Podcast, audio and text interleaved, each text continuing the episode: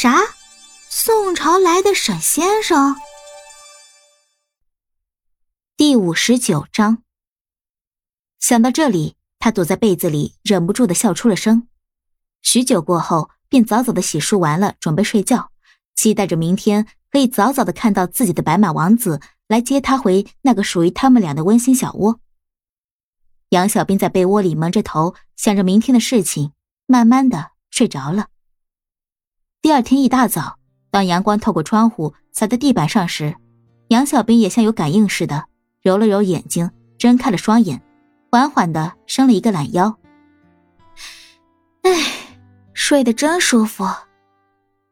杨小兵在心里想着，今天可以回家了，可以见到雪峰了。于是他便迅速的起床洗漱，早早的换好衣服，准备下楼了。等到杨小兵蹦蹦跳跳的下了楼后。已经看到父母坐在餐桌前等着他了，家里的保姆阿姨早早的就准备好了早饭，都是杨小兵以前喜欢吃的。杨小兵先是跟父母打了个招呼：“早啊，爸妈。”他的父母也回应道：“早上好，我的乖女儿。”妈妈关切的问道：“你今天有什么打算吗？”杨小兵一边吃着已经烤好的面包。一边嘴里含糊不清的说道：“我今天打算去。”还没有说完话，杨小兵便被妈妈打断了。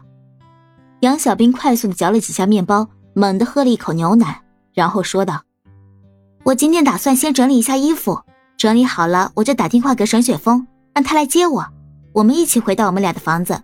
我打算也和他商量一些事情，中午就不在家里吃饭喽。”妈妈略带失望的说道。真的不在家里吃饭吗？我和你爸爸可是好久没看你回来了。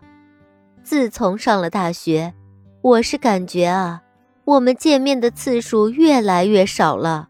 我还想说，今天中午让你张阿姨好好的再给我们做一顿丰盛的午餐，一块儿吃饭呢。杨小兵不想看到妈妈失望，便安慰道：“妈，我现在不是已经决定挂读了吗？”以后我会有更多空闲的时间回家看你们呀，而且现在交通非常的便利，我会经常回来见你们。妈妈听后还是有点小失望。唉，好吧，那你过两天再回家一趟吧，我可是想你了呢。杨小兵爽快的答应：“行，我过两天再来，顺便把我的男朋友带回来给你们瞧一瞧。”杨小兵的爸爸在旁边补充道。你自己一个人要照顾好自己，毕竟是女孩子家家的，有些事情也不要总是麻烦沈雪峰。他一个男孩子，自己也要忙很多事情的，对不对？而且，如果你看他累的话，也应该去帮助他一下。嗯，好，我知道了，爸。杨小兵乖乖的回答道。三个人谈完之后，便拿起筷子开始吃饭。杨小兵吃完饭后，不禁发出感叹：啊！呃张阿姨做的饭还是那么的好吃，哪怕只是一顿简简单单的早餐呀。杨小兵的妈妈笑着看着他说：“那可不，你张阿姨可是在我们家待了十几年了，从你出生时就在了。”好啦好啦，我知道了，我亲爱的妈妈，我现在先上楼去整理一下我的行李。需不需要妈妈帮你整理一下呀？哎呀妈！你女儿我都二十多岁了，行李我还不会自己整理吗？你吃完早饭就去看电视吧。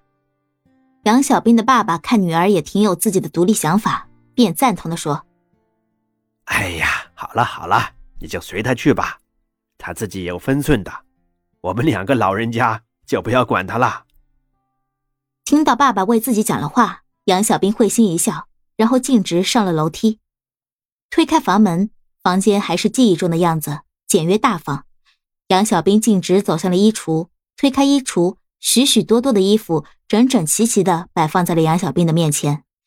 尽管杨小兵已经知道了这身体原来的主人家庭条件是多么的富裕，但还是不禁感叹道：“哇，这衣服多也就算了，还整整齐齐的分类好了，这也太贴心了吧！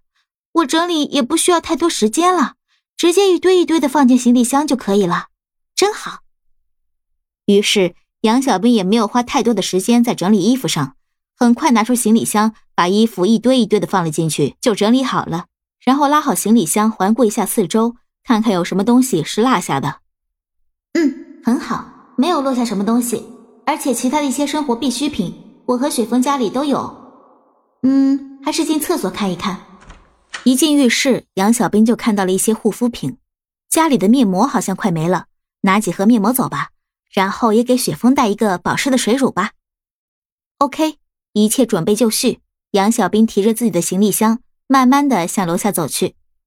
家里的佣人看到了，急忙说：“哎呀，小姐，你怎么不让我们来帮你提呀？你这金贵的身体可别因为拿行李箱而损伤了。”一边说，佣人的脸上表现出自责的表情。“哎呀，也不是特别重啊，我就随便拿了几件衣服，你们去干你们自己的事情就好了。”我也没有什么特别需要麻烦你们的地方。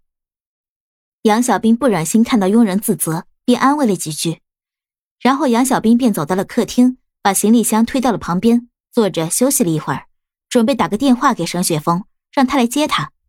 于是杨小兵熟练的在手机拨号键盘上打出沈雪峰的号码，然后拨通。